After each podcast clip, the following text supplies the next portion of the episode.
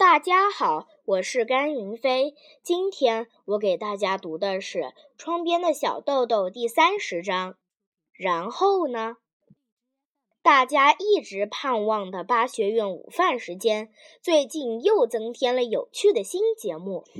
在这以前，巴学院的午饭时间是这样的：先由校长先生检查全校五十名学生的盒饭。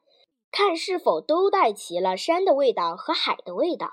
如果有的孩子少带了一种，两只手各拿一只锅，走在先生后面的校长夫人就会从锅里盛出菜来分给那个孩子，然后大家一起唱：“好好嚼啊，把吃的东西。”唱完之后，说一声“我吃了”，午饭就开始了。但是现在在说了“我吃了”之后，又加进来一个节目。那就是由谁来说说话？前两天校长先生说，大家能更加善于说话就好了。从今天开始，吃午饭的时候，每天都有一个人到圆圈中间说说话，怎么样？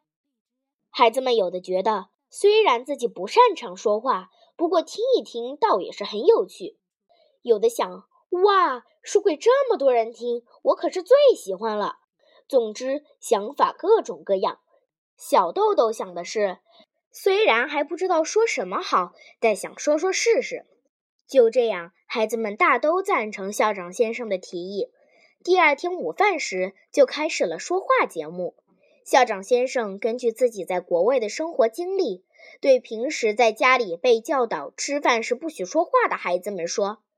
吃饭的时候，应当尽量让心情愉快，不要急匆匆的吃完，而要花点时间，一边说着各种话题，一边吃比较好。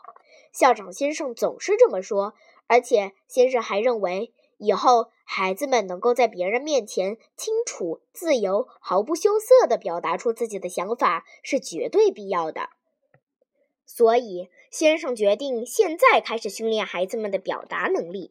当大家都说赞成的时候，校长先生说了下面的话：“小豆豆用心听着，好吧，不必想着非要说的很好不可，只要自己想说的话，什么都可以。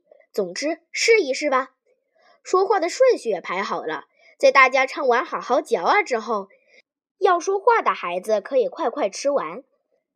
但是这回的说话和课间休息时大伙儿三五个一块儿聊天的时候可不一样，这是站在全校五十名学生的正中间说话，无疑既需要勇气，也很有难度。一开始，有的孩子非常害羞，只是嘿嘿嘿嘿的笑着；有的孩子好不容易想出了话题，但是一起头又全部忘记了。只把一个题目，比如说青蛙往侧面跳，重复来重复去，结果只说了一句“下雨了”，完了就鞠一个躬，回到座位上去了。还没轮到小豆豆，不过小豆豆准备轮到自己的时候，还说自己最喜欢的公主和王子的故事。只是小豆豆的公主和王子的故事太有名了，每当课间休息时讲给大家，大家都会说啊，听腻了。尽管如此，小豆豆还是决定就说这个。就这样，每天有一个孩子站到大家中间说话。有一天，轮到了一个男孩，可他无论如何也不想说，因为我没有什么可说的。小豆豆觉得，居然有人没什么可说的，真是好奇怪。不过，那个男孩还是坚持没有话说。校长先生走到那个孩子摆着空饭盒的桌子跟前，说。你说自己没有话说，什么话也没有。那个孩子说：“这绝对不是故意找别扭，或者存心找麻烦，而是的确没什么可说的。”校长先生哈哈哈的笑了起来，一点儿也不在乎自己漏风的牙齿。接着说道：“那么我们编一个吧。”编一个，男孩子非常吃惊地说。于是校长先生让这个孩子站到大家中间。自己坐到男孩的位子上，说：“想一想，你今天早晨从起床一直来到学校，这之间有什么事情？一开始你做了什么了？”男孩挠了挠头，说了一声：“哎。”校长先生说：“你看，你说了‘哎’，这不是有话说了吗？哎，之后再说什么呢？”男孩又挠了挠头，接着说道：“哎，早晨我起床了。”小豆豆和小学生们虽然觉得有点可笑，但都注意听着。接着，男孩又说：“然后呢？”一边说，他一边又挠了挠头。校长先生两只手叠在一起，放在桌子上，一直微笑着看着这个孩子。这时，先生说：“很好，就这样。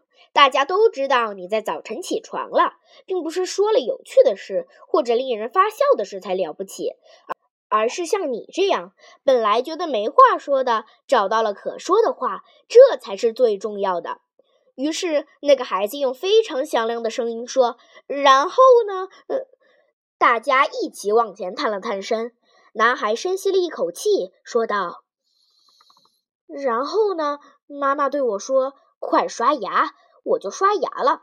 校长先生拍起手来，大家也拍起手来。于是，男孩的声音比刚才更大了。然后呢，我就到学校来了。把身子往前探着的高年级学生中，有的孩子好像探得太过火了吧，把头都碰到饭盒上了。但是大家都非常快活。那个孩子有话说了。先生热烈地拍起手来，小豆豆他们也使劲鼓掌。在正中间的那位，然后呢的男孩子也一起鼓起掌来，礼堂里一片鼓掌的声音。这次鼓掌的情形，即便那个男孩长大成人以后，也一定不会忘记吧？谢谢大家。